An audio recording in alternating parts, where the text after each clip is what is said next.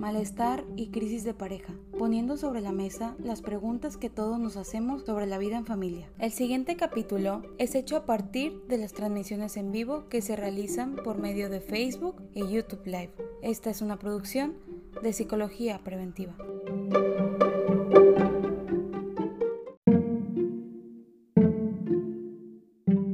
Entusiasmo de alegría. Hola, buenos días. ¿Cómo estás, Reynold? Muy bien, muchas gracias. Buenos días, como siempre, un honor, un gran gusto comenzar la semana aquí platicando contigo de cosas que, que bueno, pues ahora son bastante, pues que todo el mundo tiene una opinión, una opinión diversa, a veces tenemos una opinión este, en nuestro discurso y otra opinión hacia interna, este, y así en la mañana podemos tener una y en la tarde otra, y es precisamente esa la, la idea de, pues, bueno. Y bueno, el tema de hoy en particular, cuando me dijiste ando en la calle, y dije, ay, no, me voy a aventar este tema yo sola, y me dijiste, claro que no. dije, bueno, ahí va, este, no, no me rajo, y me preparé con mi taza de piraña para... este, me tocó andar en la calle haciendo algunas, este, una audiencia en la Procuraduría, ahí atrás se ve Estamos en el municipio de Santa Catarina. También se ve el cerro, muy bonito, la Sierra Madre. Este, ¿Y dónde está tu tapabocas? Aquí lo traigo, nada más que. Muy bien. Sí, hay que tener mucho cuidado. Para poder, sí, completamente. No, de hecho no te dejan entrar a ningún lado. Este, hay ciertas medidas de seguridad, nos toman la temperatura, todo el mundo trae tapabocas. La realidad es que le estamos echando muchas ganas este, mi cliente con el que vengo ahorita es médico y está precisamente en, pues en un par de clínicas, una de, de Listelión y otra del Seguro Social, y me dice que hay que tener mucho cuidado, que, está, que ni siquiera hemos llegado a lo que podría ser la meseta del problema. Obviamente, pues muchas cosas están cambiando, ya el encierro está terminando. Eso, eh, eso es lo que a mí me parece, digo, no soy, soy, sí, muy contradictorio, sí.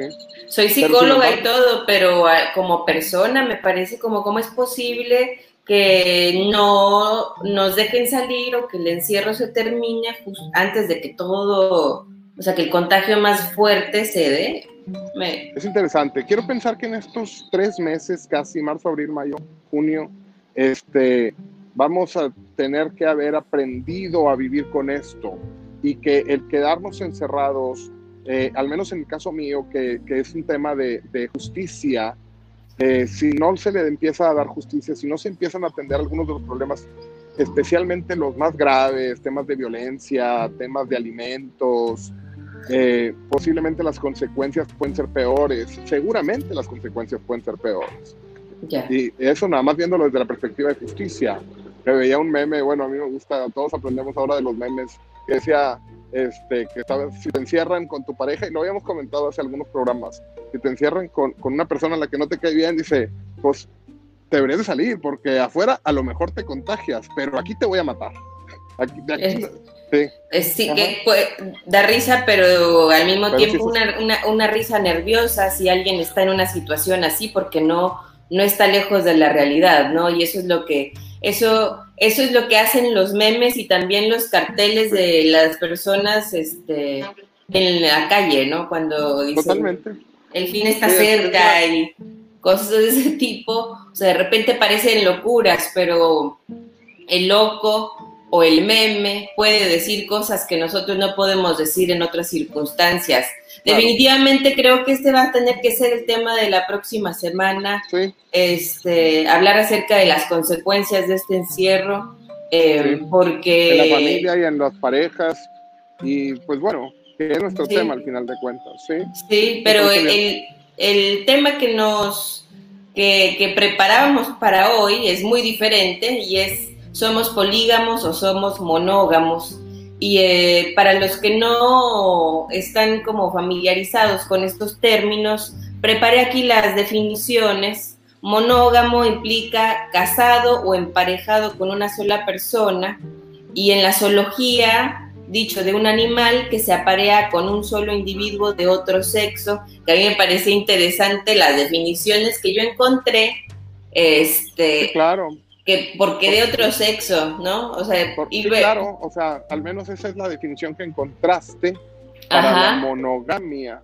Para la monogamia, sí, y luego el polígamo, dicho de una persona, especial un hombre, no sé por qué tendría que hacerle polígamo, por, por, el, por el, por el no. Pues no sé, pero a mí me parece pero luego en el mismo artículo hablaba acerca de que era más propenso en el hombre que en la mujer. Pero bueno, que eso, es, que eso, es, algo cultural, ¿no? Y que ahí esto es, es, yo creo que una de las cosas que nos compete de este tema es que en muchos de los diferentes artículos y discusiones inclusive que yo he escuchado es es natural ser polígamo o es natural ser monógamo y esta palabra natural se vuelve como pues muy particular, ¿no? Este, y luego también mencionaba que es el adjetivo para alguien que se casaba sucesivamente varias veces, o sea, no necesariamente era... Eh, al mismo tiempo. No necesariamente es al mismo tiempo. No sé si en, en la ley coincide este, esta definición o no. Eh, no sé si tú lo tengas que investigar o... Fíjate es interesante. La ley, este, dijo eso, la ley cambia con el tiempo y con el espacio. Al final de cuentas, la ley que tenemos en Nuevo León, al menos la del matrimonio, así de dos personas del mismo sexo, este, que, que, prevalece con todo y, los matrimonios igualitarios que se han ido este, tratando de promover, es una cosa que tiene que ver muchísimo con una, este, con una tradición judeocristiana que es este, precisamente eh, la familia religiosa, la familia de papá, mamá, hijito, así de José y María y tal, y, Jesús. Este, y entonces, bueno, y pero sin embargo, si, seguimos investigando y si llegamos hasta la interpretación de la Corte, la Corte habla de muchos tipos de familias, desde familias uniparentales, del mismo sexo, este, familias reconstruidas, y hay todo un tratado acerca de, cómo la Corte tiene que aceptar, darle trámite, admitir como personas y como sujetos de derechos y obligaciones a una serie de personas que están en estructuras familiares mucho más complejas que el papá, mamá y hijitos. ¿sí? Y bueno, a los humanos nos gusta tener eh, certezas, simplificaciones. Sin embargo, muchas veces esas simplificaciones no son acorde a la realidad, son acorde a lo que nos gustaría que fuera la realidad.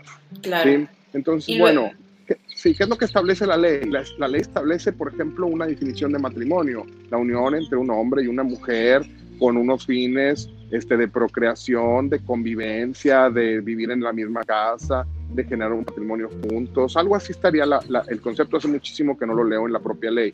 Pero sin embargo, eso es el matrimonio y habría que ver sobre otras relaciones que a lo mejor obviamente no se pudieran llamar matrimonio, pero que también son relaciones con estos mismos fines de cooperación, de estar juntos, de trascendencia, de tener relaciones sexuales, de intimidad. ¿sí? Ya, y luego otra, otra vez me topo en, el, en la definición de poligamia en cuanto a la zoología, que decía, dicho de un animal que se aparea habitualmente con varias hembras.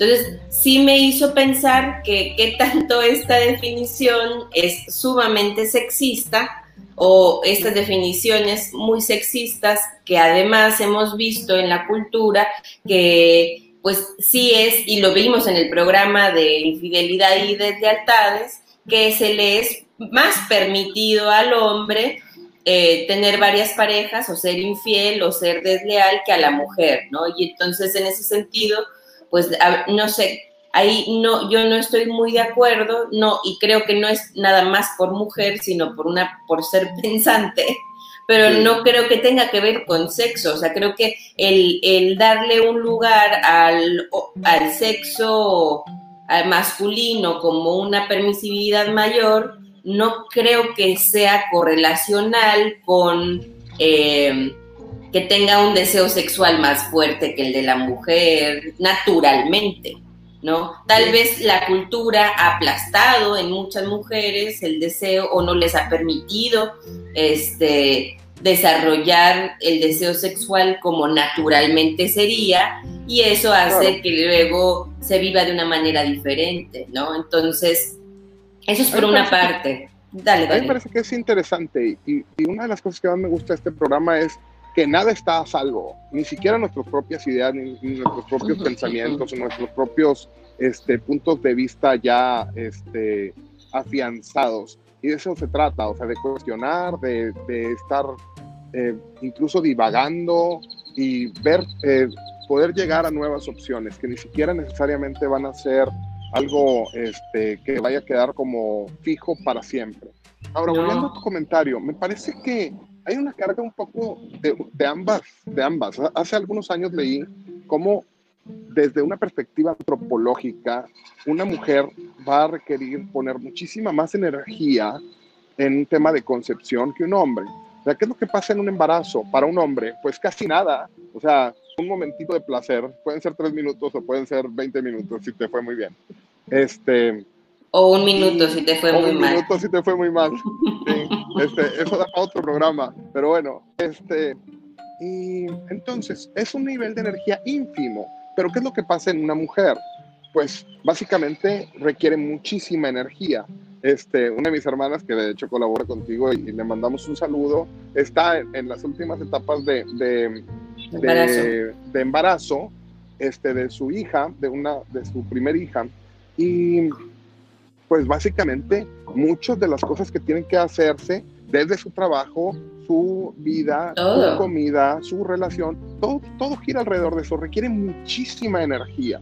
Entonces, ¿quién la tiene que pensar mal para, para tener relaciones sexuales y, y, tener esta posibilidad, al menos antropológica en su cabeza, de quedar embarazada? Un hombre que una energía poquísima o una mujer que, al menos desde una perspectiva antropológica, va a tener que casi poner en riesgo su vida. Y luego, donde nace el niño, ahí no termina la cosa. Tú como mamá lo sabes. O sea, si tu, el padre de tus hijos, este, que además yo sé que se lleva muy bien con ellos, lo conozco bien, buen amigo, este, que, como quiera, con todo y que se lleve bien con los niños, los niños muy, muy probablemente van a preferir a su mamá.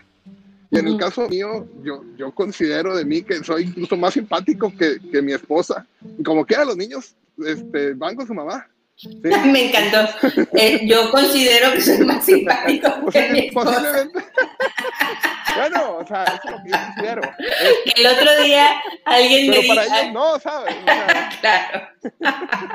y para las amigas de tu esposa seguramente tampoco. Sí, a las dos o tres personas más, sí. Bueno, estoy jugando. Pero al final de cuentas, lo que digo es que la cosa no termina ahí. Este, la relación de paternidad, pero más la de maternidad es trascendentalísima y requiere muchísima energía, no solamente en el proceso de gestación, sino en el proceso de atención, hasta muchos, muchos años después. O sea, somos, los humanos somos uno de las especies que tenemos, solo, solo argumentos, o sea, al final de cuentas, este, y, por el sí, otro pero lado yo hay creo una que parte sigues hablando Claro, pero yo creo que sigues hablando desde una perspectiva, con todo respeto, de una organización totalmente machista, este, en el cual se le cede, se le cede la, la, educación o la crianza y el cuidado mayoritario a la mujer y, eh, y, y tal, ¿no? O sea, yo sí conozco hombres que que sí entran en el cuidado de los hijos como a la par y no, a lo mejor hay momentos,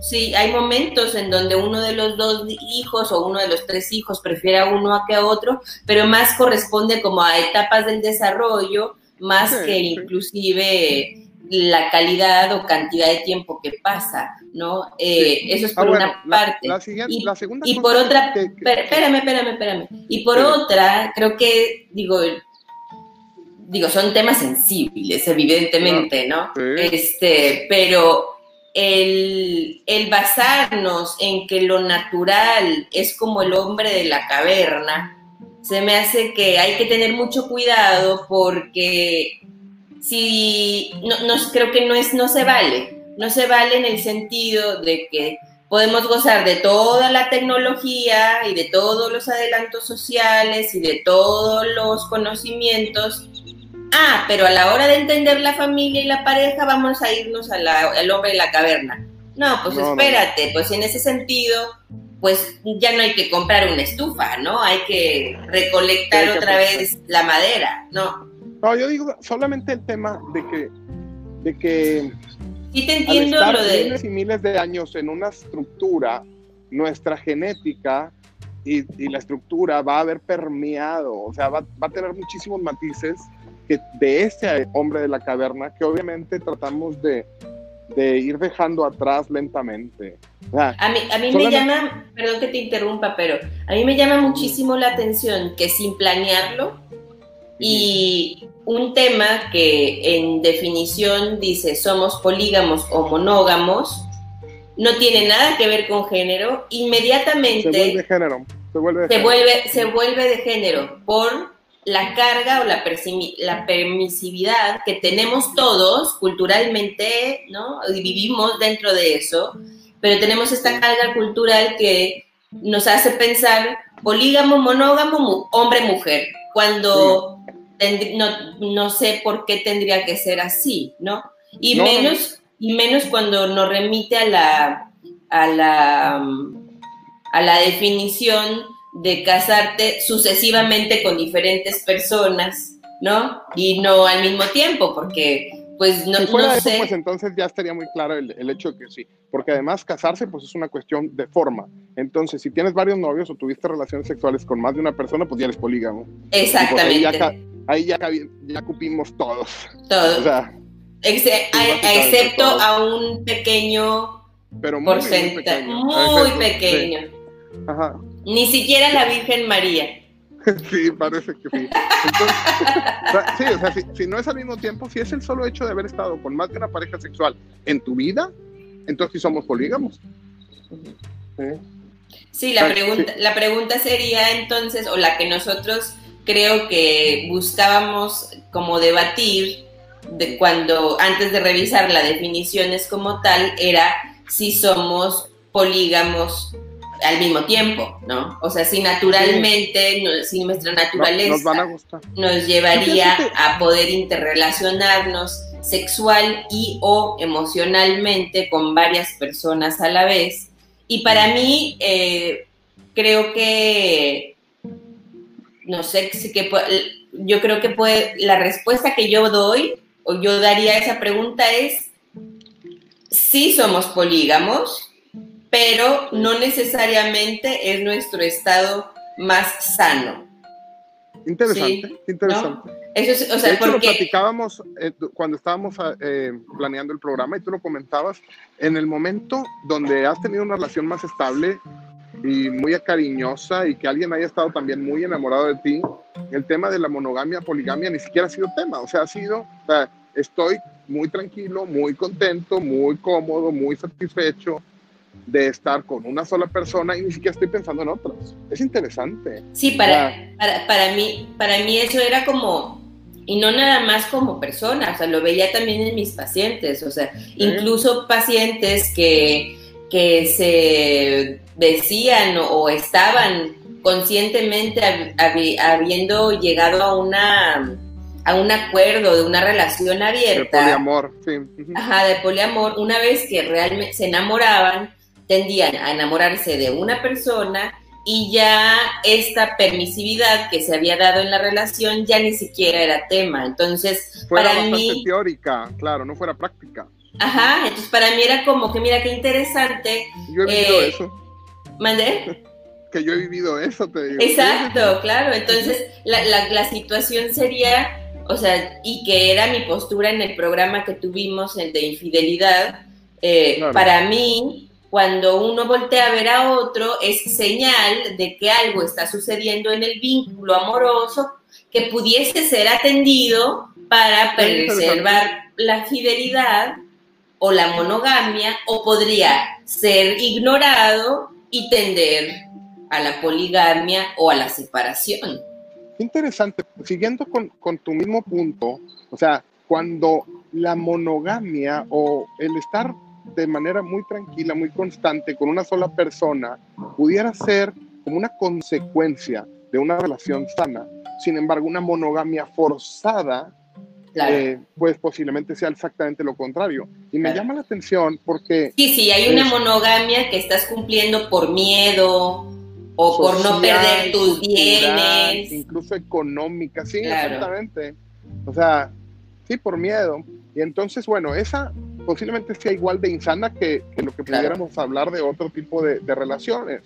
Y una monogamia en la cual se da desde adentro hacia afuera, en la cual es que ni siquiera estoy pensando, es que lo que yo siento es que quiero estar aquí, esto es lo que me gusta, pues sí, o sea, sí me suena. Pero al final de cuentas, muchas de las cosas, al menos en la sociedad, es hacia afuera, o sea, quieren que, que los demás sean monógamos, o sea, básicamente quiero yo ser libre y que tú seas mío, claro. mía, ¿sí? Y, por ahí va el problema posiblemente.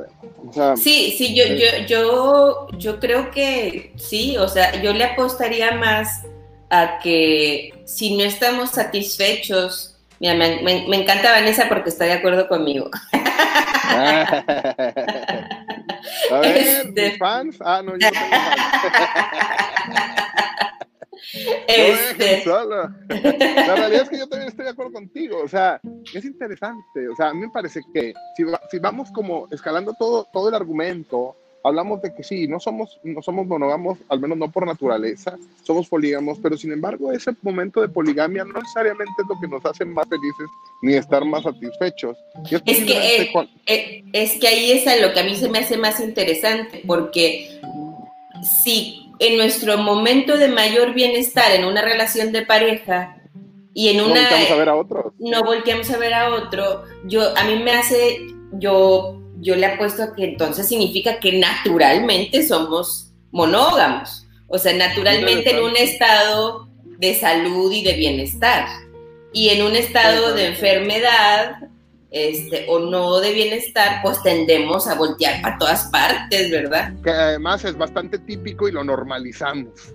Claro, porque es lo más común. O sea, ¿cuántas relaciones de pareja, Reynold, tú conoces? Digo, evidentemente preguntándole al, abogado de divorcios, este está un poco sesgado, ¿no? Pero, este, ¿cuántas relaciones de matrimonio? Y le pregunto a todas las personas que nos están sintonizando también, cuántas personas de, en una relación así de que dices, no manches, cómo se aman y cómo se han amado y no meses, o sea, años, años, y años, o sea, cuántas personas dices y que digas, y aparte que las conozcas suficientemente cerca para poder tener un, porque parejas felices en el Facebook, bueno, yo conozco cientos, pero... Es mentira. Yo soy hijo de una pareja así, o sea, tú los conoces a mi papá. O sea, han estado bien, bien, bien, con obviamente con subidas y bajadas, pero bien. No enamorados, sino en amor, este, durante décadas. Y sí, ahora que están encerraditos, pues son gente grande. Este, no tiene Facebook, así que no van a ver este, este, este. este no los vamos a ver. Bueno, no, no, no. Pero está pasándosela bastante bien, ¿sabes? O sea, está pasándosela bastante bien. sí. pero dijiste uno.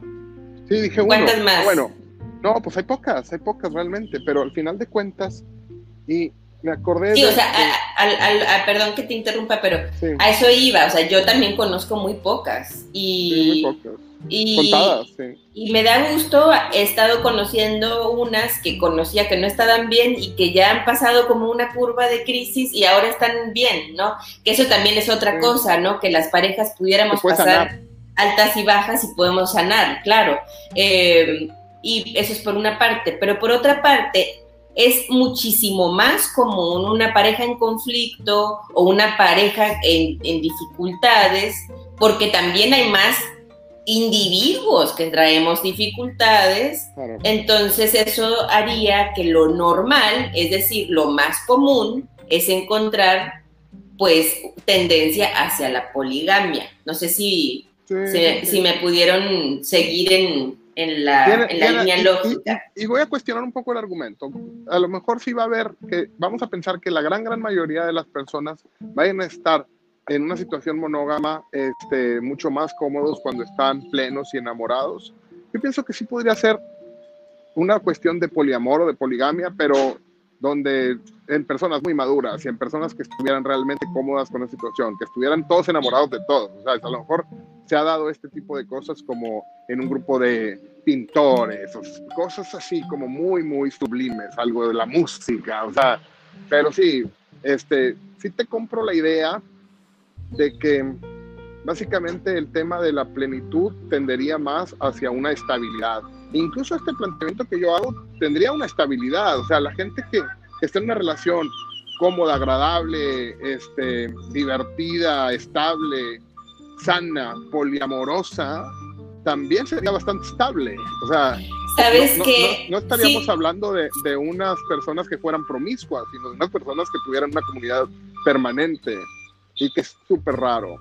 Al menos una, en la es, cultura mira, de nosotros. Claro, sí. Mira, yo he tenido la oportunidad de trabajar con varias personas que han estado en situaciones así y lo que me llegan a, a contar, eh, digo, obviamente conmigo ya llegaron cuando ya no funcionó. Cuando ya las cosas están problemáticas, Ajá. claro.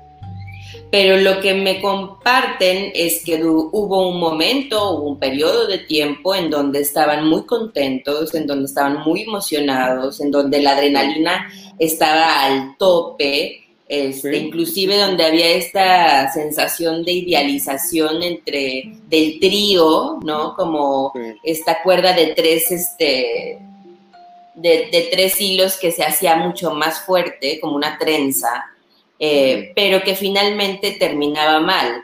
O sea, terminaba mal en donde uno o dos o todos de, la, de los relacion in- integrantes de la situación salían lastimados. Y, no, y a mí me parece como importante mencionarlo porque no, no lastimados poquitos, no nada más como que hay muchas gracias, este, salud, este, que te vaya bien en tu vida y adiós, y esto no funcionó, eh, sino Pero en las, realmente en las parejas de dos también pasa eso. Eh, bueno, en eh, ah, touché, tienes razón. Sí. Pues sí. Sí, no, o sea, Sí. sí, no, no, ahí ya me mataste el gallo.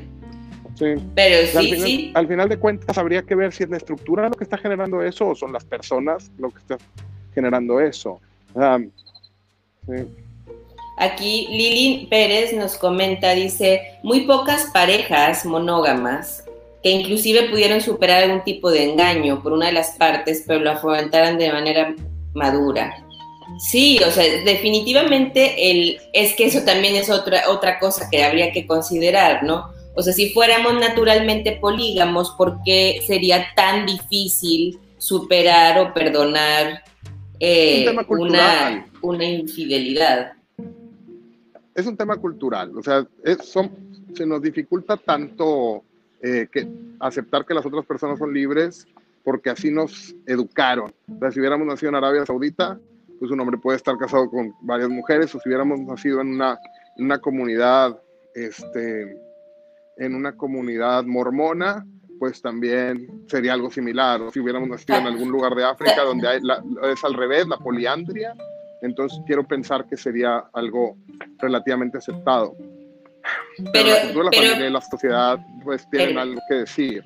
Sí, pero ahí no, o sea, está como muy, o sea, vuelve a estar muy del lado de la permisividad al género masculino y no hacia el, el género femenino. Y hay de lugares ahí, donde también es al revés, sí. pues yo mm, habría que ver si alguien nos puede ayudar a conseguir el dato, pero este, En comunidades de Ah. África una mujer puede estar eh, pues emparentada, casada con, con, con dos o tres o cuatro hermanos, básicamente con las, Con la familia. situación, con la misma familia, con varios varones que entre todos, dadas unas, unas condiciones de vida muy pesadas, muy difíciles para poder sobrevivir, entonces entre todos sacan adelante una familia. Y básicamente, pues los hijos de la, de la mujer son los hijos de todos, o sea, y así los, los condicionan al final de cuentas. Sea, Oye, el matriarcado ¿cómo es- así. o sea, ¿cómo es la cultura? Nada más de escuchar eso, me da una debilidad. claro, pero Porque estamos es, de acuerdo que tiene que ver con unos patrones de pensamiento, o sea, con, con- Sí. y, y- y yo sé que tú eres una persona que tiene la mente abierta, ¿sabes? Pero Intento. final de cuentas, pues te, te crea, tienes unos Intento. antecedentes y tienes, lo intentas exactamente, yo también, este, pero somos humanos estudiando humanos, o sea, y al final de cuentas estamos adentro y nos atañen y las cosas que, que vemos a los demás, de repente este, sentimos que nos pudieran pasar a nosotros y nos molestan aunque no las estén haciendo, o sea, yo me acordé de la película Leyendas de Pasión, en donde todos este, se enamoraron de la. No sé si, sí, se enamoró el papá y los tres hermanos se enamoraron de la misma, ¿no? Entonces, este, bueno, eh, eso fue lo que me acordé. Eh, pero regresando al, al por, digo, y no, y no sé, de alguna manera estamos entretejiendo el tema poliamor o más bien poligamia y monogamia con fidelidad e infidelidad. Y este. Ahora, pero son distintas, ¿eh? O sea, la monogamia y poligamia tendría que hablar de un acuerdo. la infidelidad se tendría que hablar de estar rompiendo un acuerdo. Sí, y a mí, pero a mí me parece importante como resaltar que la gran mayoría de los acuerdos poligámicos supuestos permiten al hombre la poligamia y a la mujer no. Y ahí como habría que ver qué pasa, ¿no? Y eso es por una parte, y pero no... Que sí. Sí, o sea, estamos en un momento en donde se, se habla cada vez más de las relaciones abiertas eh, y y no sé, yo conozco pocas relaciones abiertas y pocas relaciones abiertas en donde ambos están aceptando estar en una relación abierta por deseo de tener una relación abierta y no por tengo que aceptarlo porque quiero una relación con esa persona y él, o ella quiere una relación abierta, que creo que es una cosa diferente.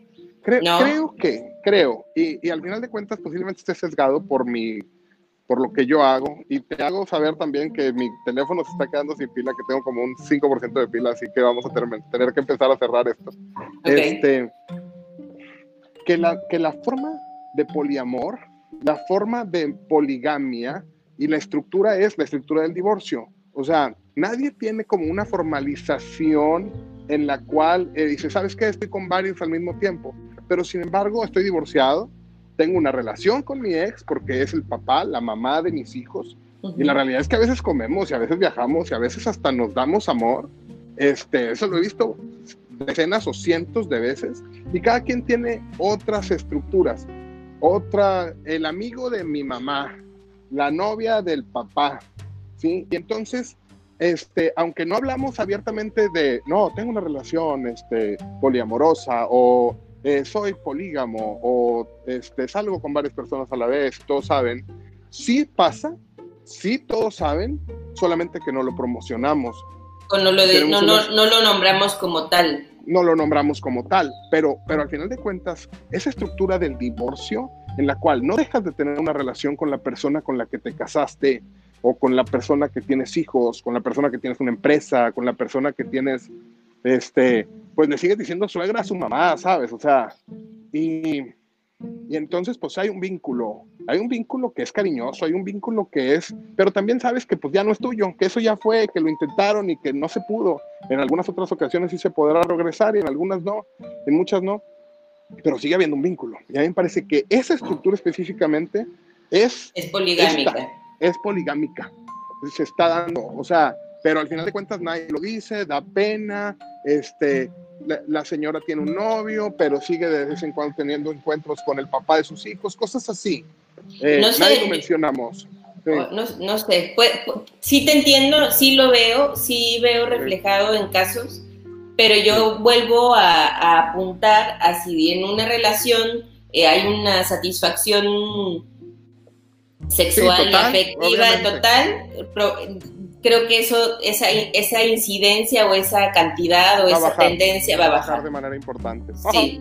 Este, no quisiera que se te acabara la pila sin mencionar el comentario de Vanessa. Dice, y también creo que se nos dificulta aceptar que somos imperfectos. El romanticismo nos enseña que debes conocer a alguien y enamorarte y ser feliz por siempre, pero eso es irreal. En cambio, en la antigua Grecia se veía el amor como una oportunidad de enseñanza entonces el origen del malestar en la relación es la falta de comunicación orientada a la mejora interpersonal. Me encantó. Y al no aceptar que podemos mejorar, empiezan a haber resentimientos, a haber otras posibilidades de relaciones.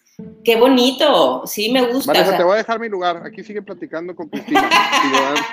o sea, no. Este, Está padrísimo. Es cierto, es cierto. Y al final de cuentas es eso, ¿eh? Y al final de cuentas, quienes hayamos estado con más de una persona en nuestra vida, sabemos que hemos aprendido algo y sabemos que eventualmente sanó esa relación y que no nos quedamos enojados como por siempre y tal cuando terminamos. En el mejor de los casos. Sí, casi siempre. O sea, al menos se nos olvidó, ya no pensamos tanto en eso. Pero sí es una oportunidad de, de, aprender, es una, una, oportunidad de sanar, es una oportunidad de compartir. Es una amistad más profunda, en el mejor de los casos. Y, te refleja una parte diferente de ti y en ese sentido yo sí, o sea, como hablando de, inter, eh, como entretejiéndolo con el concepto de la salud mental, en la salud mental tienes dos opciones, como en la salud de cualquier tipo, o mejoras o empeoras, ¿no? Haces ejercicio o no haces ejercicio, comes saludable o no, o sea, es como, pero siempre estamos en constante movimiento. Y cuando una persona deja de moverse, deja de aprender sobre sí misma, tiende a irse enfermando psicológicamente. Entonces, creo que está bien padre lo que propone Vanessa, que remite a la, antigua Grecia como una relación, como una oportunidad de aprendizaje. Porque la antigua Grecia donde había mucha permisidad, ¿sabes? O sea, Claro. Pero eh, sería como una relación que funciona, tendría que, o le apostaríamos a que fuera compuesta por, lo, por dos personas por lo menos, pero por personas este, que están en constante conocimiento de sí mismos, que están buscando, que están aprendiendo de sí mismos y por lo tanto tienen algo que enseñar y de como compartir con el otro y mutuamente. Y, eso, aprender, claro. Exacto, entonces, eh, de hecho eso me, me, remite a un comentario, digo, a un comentario, a un, a un término de Pichón Rivier que él le llama, ay, ¿cómo? ¿Cómo enseñan? No, aprenden. Bueno, no sé, pero habla... Ah, un híbrido entre aprender y enseñar, que es lo mismo. Exacto, un híbrido entre aprender y enseñar, no, sí, entre aprender y enseñar y que no es posible aprender sin estar enseñando, ni de, ni de enseñar, ni de enseñar sin seguir aprendiendo. Y los que hemos dado clases o somos maestros, sabemos que cuando más hemos aprendido de un tema es cuando lo tuvimos que enseñar. Supuesto. Porque dices, me van a cuestionar. Claro, sí, me van a cuestionar. Me tengo que, o sea, ahora sí ya estoy al frente. O sea, si no sé, se va a notar. sí, sí, totalmente. Cristina, te quiero mucho. Me encanta. La siguiente vez voy a tener que cargar mi. Pues bueno, esto fue algo excepcional, aunque, pues, yo no iba a cubrir esta audiencia aquí en la Procuraduría, pero al, al, final de cuentas, uno de mis, de mis abogados me pidió que, que lo cubriera. Pero sin embargo, bueno, pues quise aquí acompañarlos. El tema es muy importante. Vamos a tener que seguir hablando de esto posiblemente. La realidad es que llegamos a conclusiones valiosísimas. Este, al menos eso es lo que a mí me parece. Enseñaje. Caracoles servidos me recuerda enseñaje, exactamente. Sí, si de repente pero bueno, estoy pues totalmente de acuerdo contigo ya sabemos por qué fue. Muchas gracias. También fue un placer compartir esta transmisión contigo. Este, y bueno, muchas gracias a todos los que nos compartieron, los que nos dieron like, los, las, sus comentarios, sus likes, sus corazones, todas las cosas que ustedes hacen para interactuar con este video realmente ayuda a que nuestros esfuerzos lleguen a más personas. Este, les voy a dejar aquí los datos del abogado Reynolds este, Rodríguez por, para que le hablen, por, ya sea para una mediación de pareja en crisis o para un proceso de divorcio o para preguntar de qué se trata y qué implicaciones tiene una consulta. Este, Hay muchas dudas, claro. Y, como tú lo mencionas, muchas veces empezamos por dudas años antes de tomar una decisión hacia un lado u otro. Y también lo que hemos hablado muchas veces, que en los procesos de mediación a veces se pueden llegar a acuerdos que incluso yo considero que pueden salvar una relación que no necesariamente necesita este, evolucionar hacia terminar. Sí, claro. No tener que terminar la pareja romántica, porque al final de cuentas la pareja de padres, la pareja de la familia, la pareja incluso algo social continúa. Sí, habría que ver, a, veces hay que, a, lo mejor la, pareja económica pues, tendría que terminar y no la romántica, ¿no? O la de, o la de, la de convivir juntos en una misma casa y no la romántica. No sé, hay como. Sí, también puede ser, viviendo en diferentes casas. Pero no bueno, de entrada por salida. Exacto, tal vez. Y bueno, el teléfono de atención psicológica de CIPRE es el 81 83 42 0000 y ahora sí, les mando un abrazo a todos. Gracias, Reynold. Un gustazo, como siempre. y bueno, el próximo jueves va a estar Reynold en el programa también de golpes y heridas psicológicas, hablando acerca de procesos eh, en el abuso sexual. Entonces, ahí... Eh, grave. grave, pero es muy necesario que estemos informados, entonces sintonícenlo. Voy a cargar mejor mi teléfono, lo voy a cargar más. Muy bien. Este sintonice. Un saludo a todos. Hasta pronto. Que sigan bien. Bye.